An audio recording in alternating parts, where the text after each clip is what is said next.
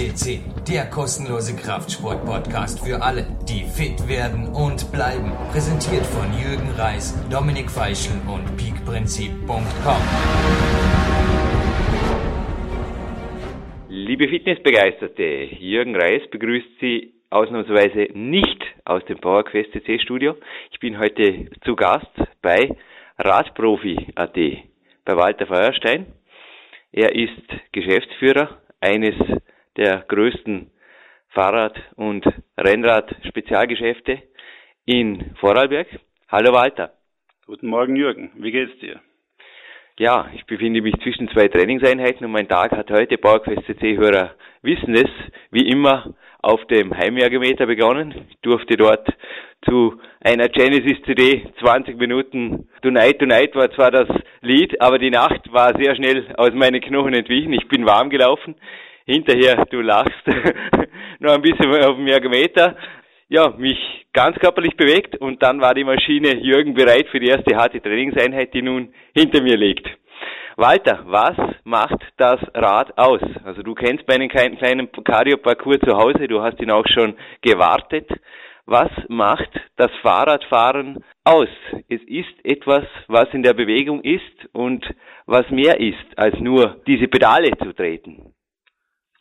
Das Radfahren macht aus die, der Spaß an der Bewegung, die Mobilität, die ich durch meinen eigenen Körper erreiche, die Landschaft zu genießen und sich aktiv zu erholen. Mhm. Oder aufzuwärmen, wie ich heute Morgen. Die Landschaft genießen werde ich vermutlich heute Nachmittag noch mit dem iPod im Ohr. Auch das wissen unsere Hörer inzwischen, dass das eine meiner besten Regenerationsaktivitäten ist, die ich derzeit habe. Es ist einfach das Fahrradfahren, also ich habe letztens auch ein Buch in die Hände bekommen, wo ein Arzt sogar darüber geschrieben hat, dass er es gegen Depressionen einsetzt. Aber ich denke, auch Leute wie du und ich, denen es normalerweise sehr gut geht, denen geht es nach dem Radfahren einfach noch besser. Und zudem ist es einfach eine Sportart, die im Gegensatz zu anderen Aktivitäten einfach die Gelenke völlig schont. Es ist ja bekannt, dass Stressabbau nur durch Aktivität erfolgt, nicht durch Alkohol, nicht durch Rauchen nicht durch irgendwelche Selbstablenkungen. Und dadurch erzielt natürlich das Rad einen absoluten Gesundheitsfaktor. Nur man sollte es auch gesund benutzen und nicht in den Hochleistungssport hinübergehen. Da sind wir bereits beim Thema. Danke, dass du mir diesen Ball zugeworfen hast. Ich hatte einen Coach vor circa einem Jahr, auch er war Doktor der Medizin wohlgemerkt. Und es war unglaublich. Er hat mir bereits am Anfang des Coachings gesagt, Jürgen, ich bin Triathlet, ich bin Wettkampftriathlet, aber ich habe, was das Training angeht, ab und zu eine Meise. Da passiert was in mir, ich kann das gar nicht selbst steuern und plötzlich knall ich wie durch. Und er hat mir das auch in den Folgewochen bewiesen. Er ist teilweise zu Nachtschlafen der Zeit aufgebrochen und hat fast, also aus meinen Augen war es eine Tour de France Etappe hinter sich gebracht. Leider wurde er ihm auch nicht wirklich ein Peak-Athlet, also es war teilweise wie eine Art Sucht, die da immer wieder in ihm hervorgebrochen ist und die dort vor allem mit dem Rad auch zu tun hatte. Sind Radsportler definitiv speziell Wettkampfathleten extreme Persönlichkeiten? Extreme Persönlichkeiten. Jeder Athlet, der sich dem Wettkampf widmet, ist eine extreme Persönlichkeit. Sprechen kann man nur von sich selber. Ich habe früher auch, ich bin früher auch Rennen gefahren, keine hochkarätigen. Mhm. War mit meiner Leistung, obwohl ich nicht schlecht beisammen war, nie zufrieden. Heute mache ich wesentlich weniger und wäre froh, ich hätte 30 Prozent von dieser Leistung. Heute weiß ich erst, wie unzufrieden ich eigentlich war. Mhm. Ich habe dann durch einen schweren Unfall aufgehört, Wettkampf zu betreiben, habe mich dann dem Turnradsport gewidmet. Das heißt, ich bin dann nach Afrika gegangen, Namibia, Südafrika, was mich als Kind schon interessiert hat. Hat mit Geschichte zu tun, hat mit, äh, mit der Tierwelt zu tun, mit der Landschaft, mit dem, was mal war, mit dem, was kommen wird. Und das ist eigentlich das eigentliche Radfahren. Mhm. Man sollte trennen zwischen Radsport und, und, und Amateursport und, und Hobbysport. Und auch im Hobbybereich einfach das Verbissene weglassen, einfach mehr zu genießen. Es passieren dann weniger Unfälle, man wird zufriedener, man findet einen Ausgleich. Nun, beim Interview mit Andrea Reis, das wir kürzlich am Podcast hatten, war auch meine sportliche Laufbahn beschrieben. Dass ich beim Rennrad begonnen habe, verdanke ich letzten Endes auch dir, beziehungsweise meinem Götte, dem Walter Wondrak, der mich dort in die Radsportszene eingeführt hat, beziehungsweise ich habe dann auch einzelne Rennen bestritten. Es fehlte mir mit diesem sehr jungen Alter einfach noch ein bisschen auch der Biss, aber ich habe das Rennrad wirklich auch genossen, neben dem Schulstress, neben dem, ja, ich war auch persönlichkeitsmäßig dort sicherlich noch, nie, noch nicht gefestigt. Ich hatte ja vor dem Rennrad einfach die Möglichkeit nachzudenken.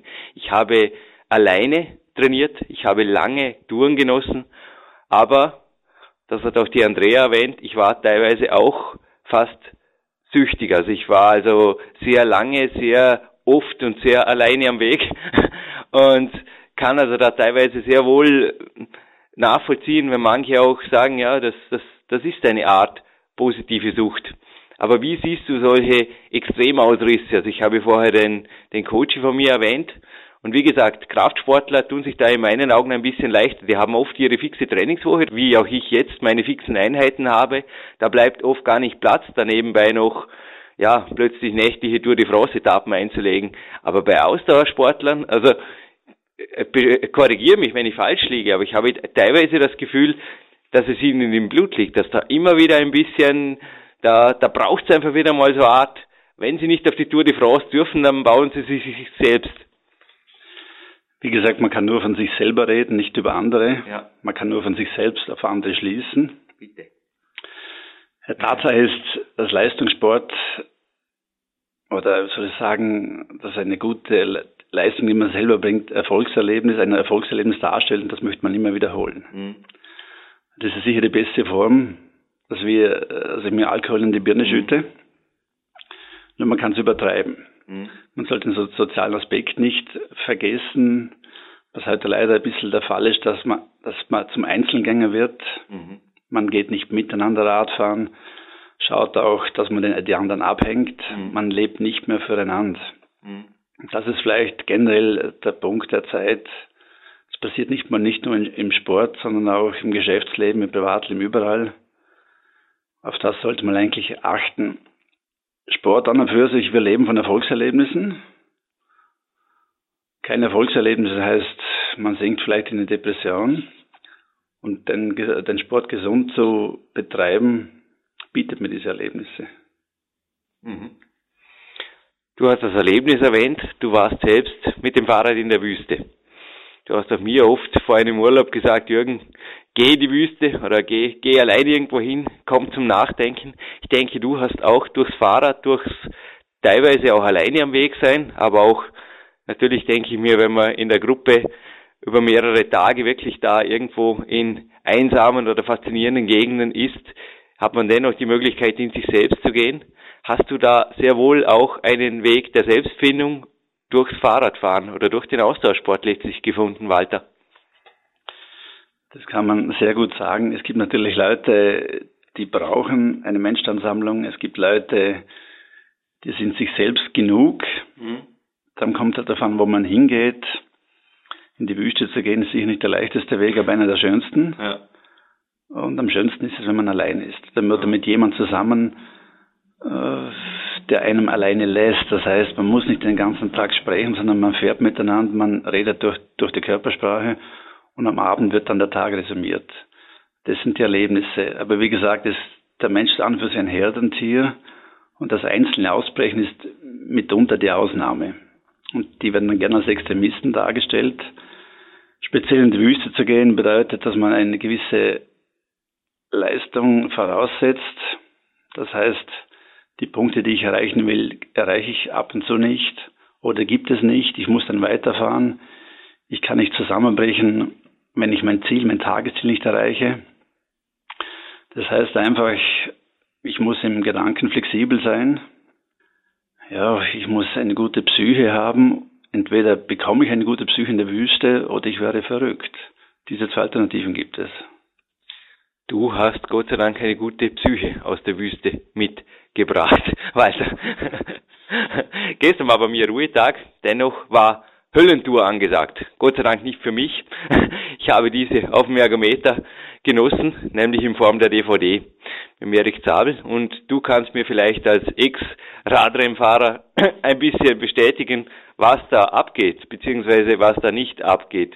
Es ist unglaublich. Also fasziniert hat mich gestern speziell die Aussage eines französischen Sportreporters. Er hat von den Tour de France vergangener Jahre berichtet. Und zwar hat er gemeint, dass da teilweise Etappen bis zu 470 Kilometer lang waren und die Fahrer aufgrund natürlich des auch suboptimaleren Materials im Vergleich zu heute über 17 Stunden im Sattel waren. Dass da natürlich teilweise ja auch Kommentare kommen, hey, das ist ja natural oder ohne Doping gar nicht möglich. Also es gab ja auch schon in der Vergangenheit wirklich Todesfälle von der Tour de France. Das war ja das, das Doping quasi, war ja dort erstmals teilweise auch immer wieder im Gespräch. Wie schaut das denn wirklich aus? Also ich, wie gesagt, so von so einem Pauschalaussagen halte ich definitiv gar nichts. Aber wie schaut das im Profi-Radsport denn wirklich aus? Mit Doping, mit Extrem, mit Überextrem und Co. Wie schon gesagt, man kann nur von sich ausgehen. Ich kann nur das äh, beurteilen, was ich mir denke. Ich kann kein Statement abgeben, wie es wirklich ausschaut. Ich, es ist nur subjektiv, was ich mir dabei denke. Ich habe mir den Radsport nicht nur sportlich, sondern auch geschichtlich angeschaut. Geschichte ist für mich generell ein Thema, ob es Menschheitsgeschichte ist, Familiengeschichte oder auch Sportgeschichte. Wenn ich die Tour de France anschaue, sie wurde gegründet, um eine Zeitung hochzubringen. Mhm.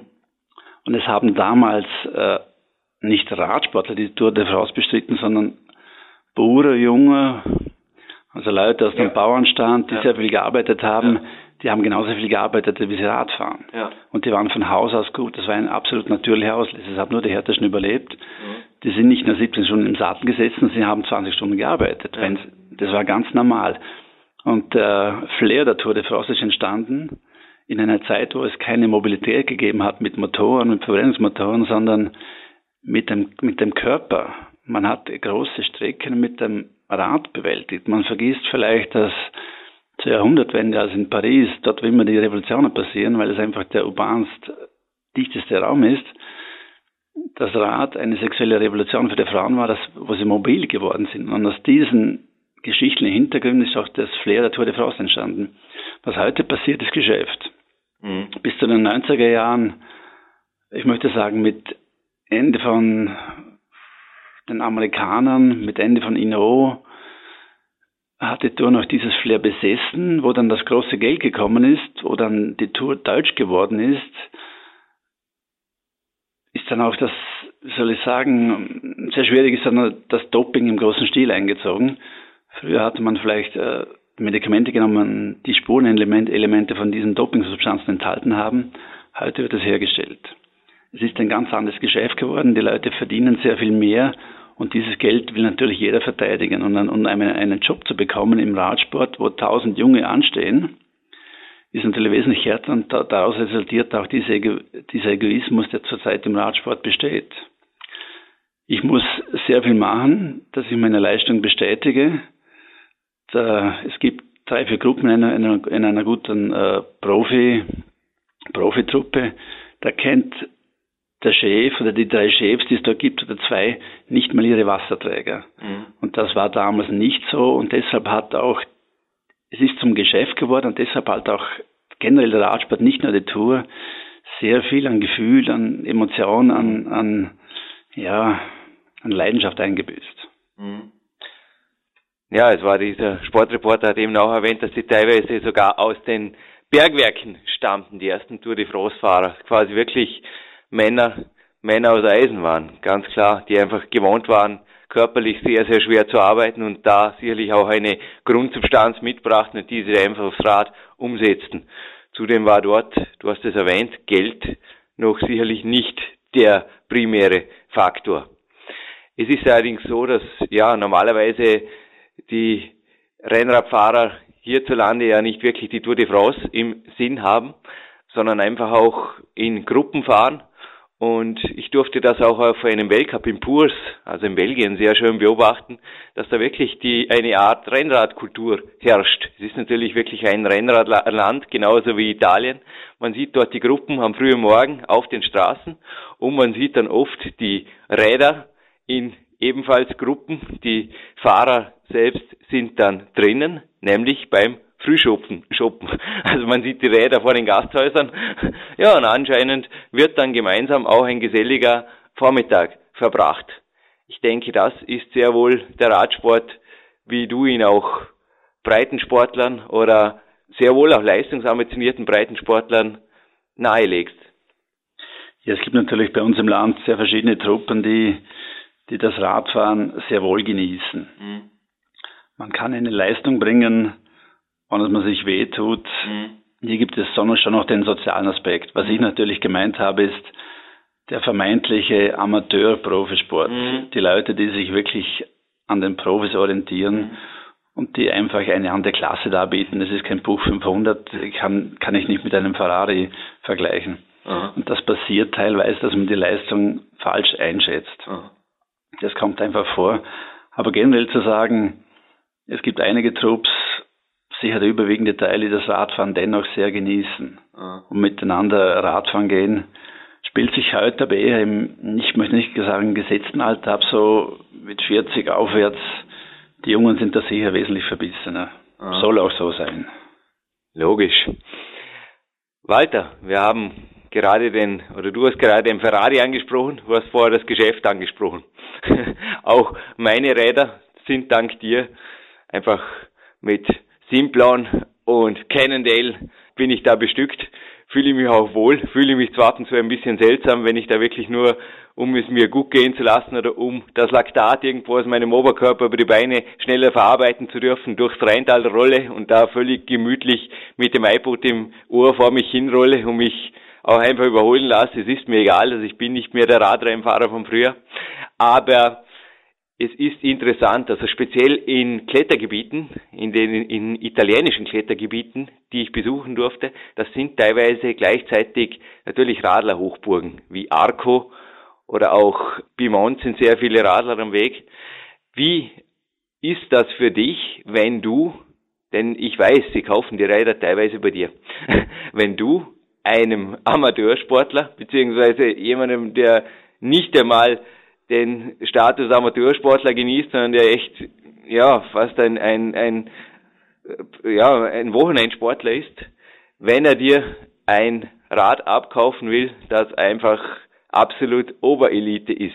Ich meine, du hast eine Familie zu ernähren, du hast als Kaufmann keinerlei Recht, auch Geld abzulehnen ich kann mir nur vorstellen, dass es für dich ab und zu ein bisschen seltsam sein muss. Also ich habe mich dort einfach gefragt, was ist das für ein Gefühl für einen Radhändler, wenn so ein Kunde vor mir steht und ich weiß ganz genau, der fährt im Jahr, weil ich sehe es ja aus dem, den Rädern an, der fährt im, im Jahr gleich viel Kilometer, wie, wie eigentlich das Rad gebaut wäre für die Woche.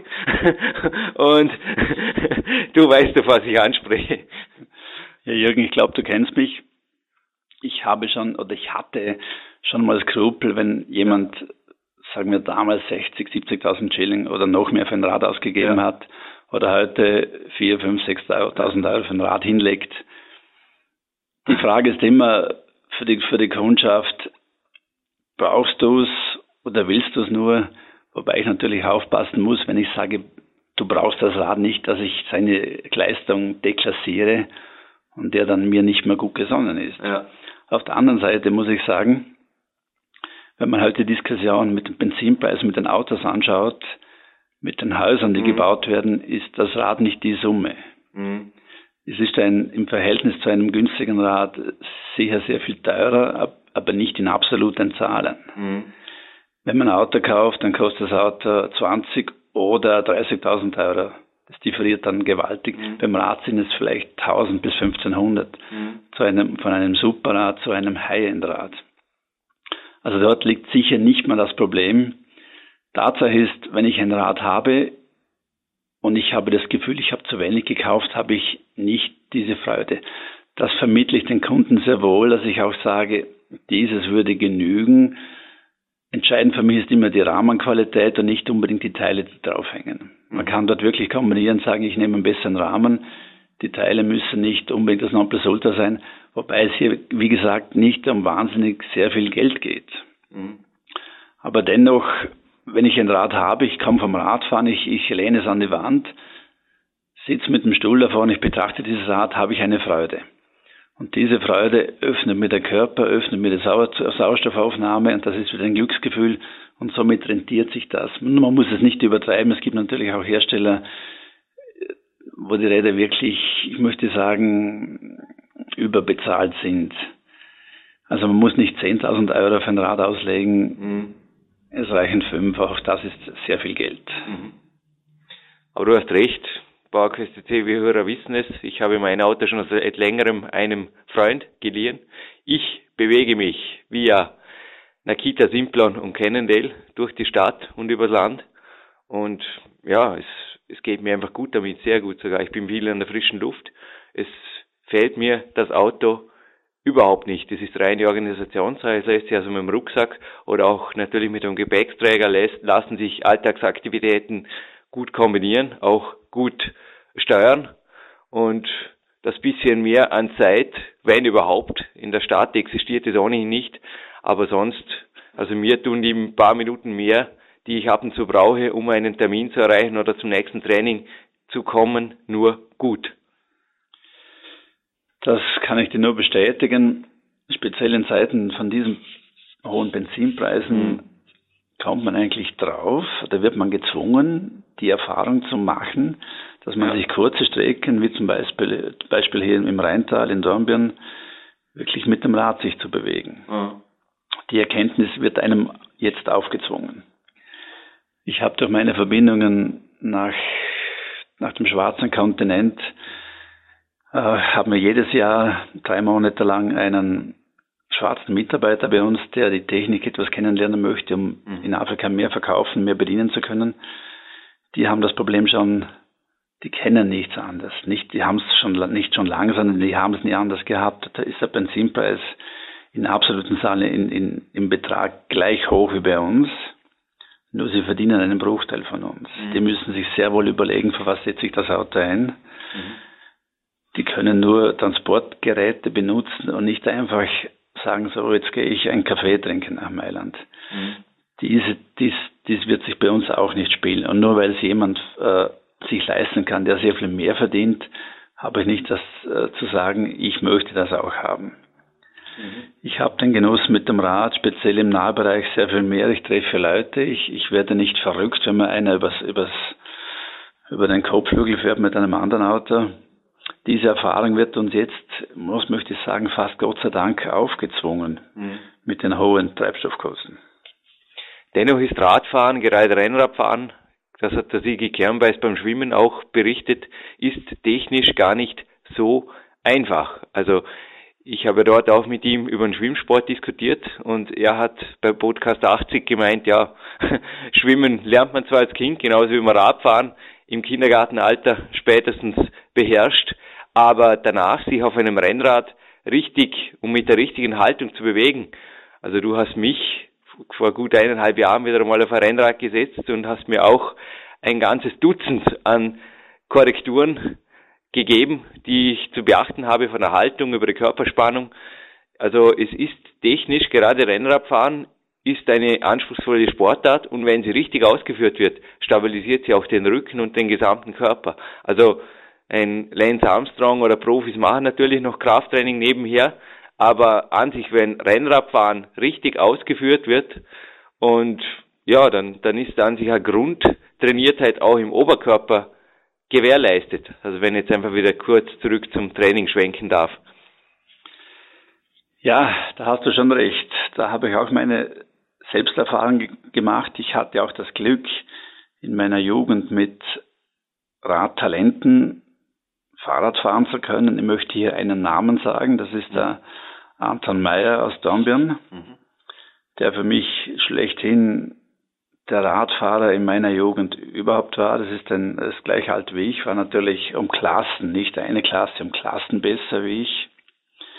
Ich hatte das Glück, einen Julius Benke kennenzulernen, mhm.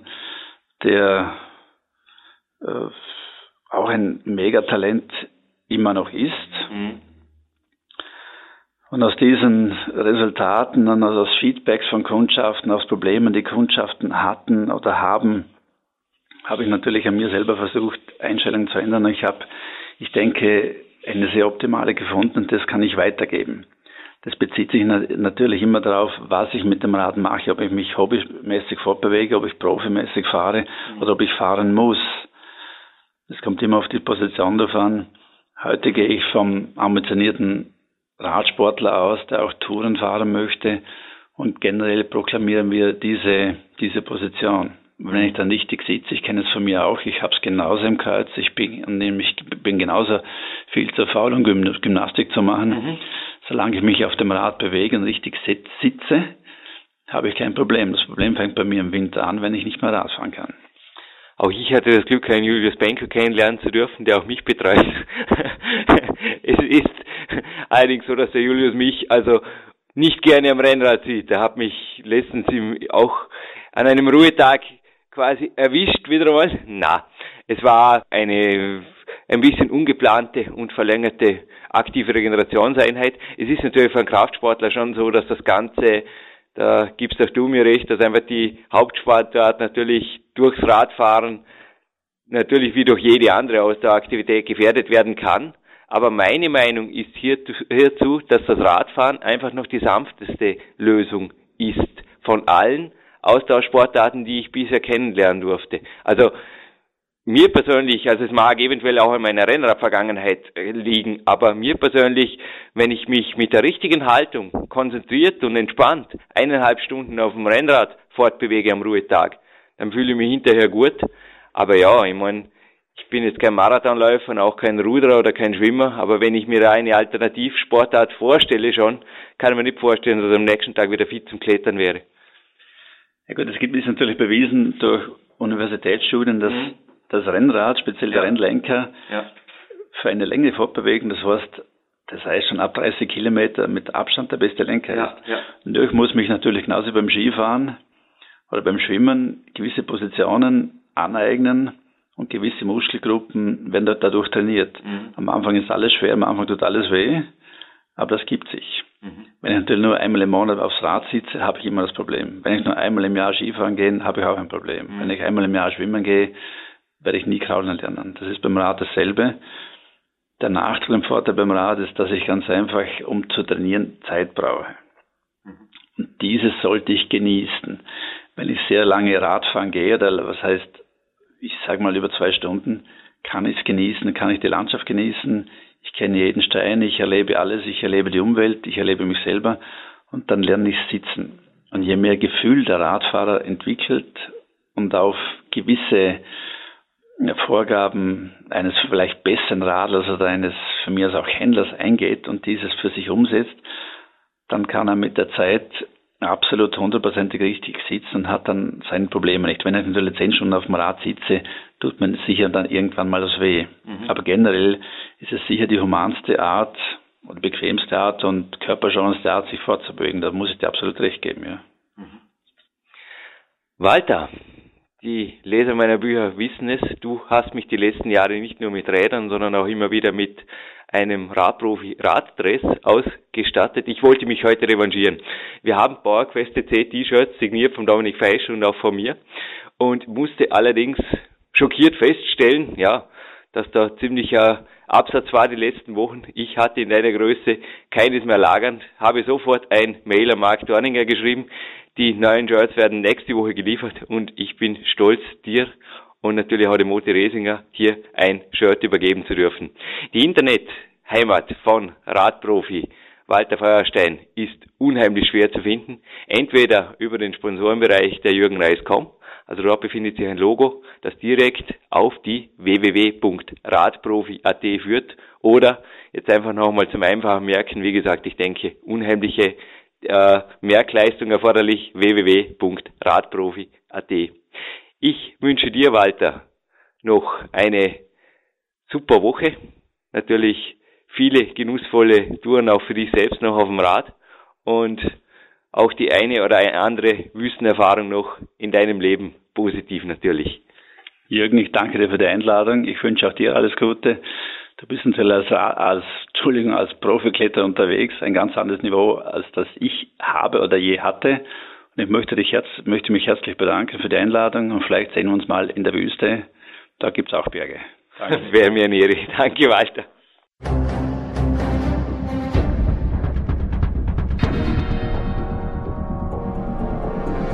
Alle Fitness-Bestseller der Peak-Trilogie, kostenlose Newsberichte und weitere Podcasts von PowerQuest CC sowie Trainingssoftware, Supplemente und Trainingsausrüstung, Personal Coachings, Seminare, Workshops und mehr. Jetzt direkt im Internet auf www.peakprinzip.com oder www.jürgenreis.com.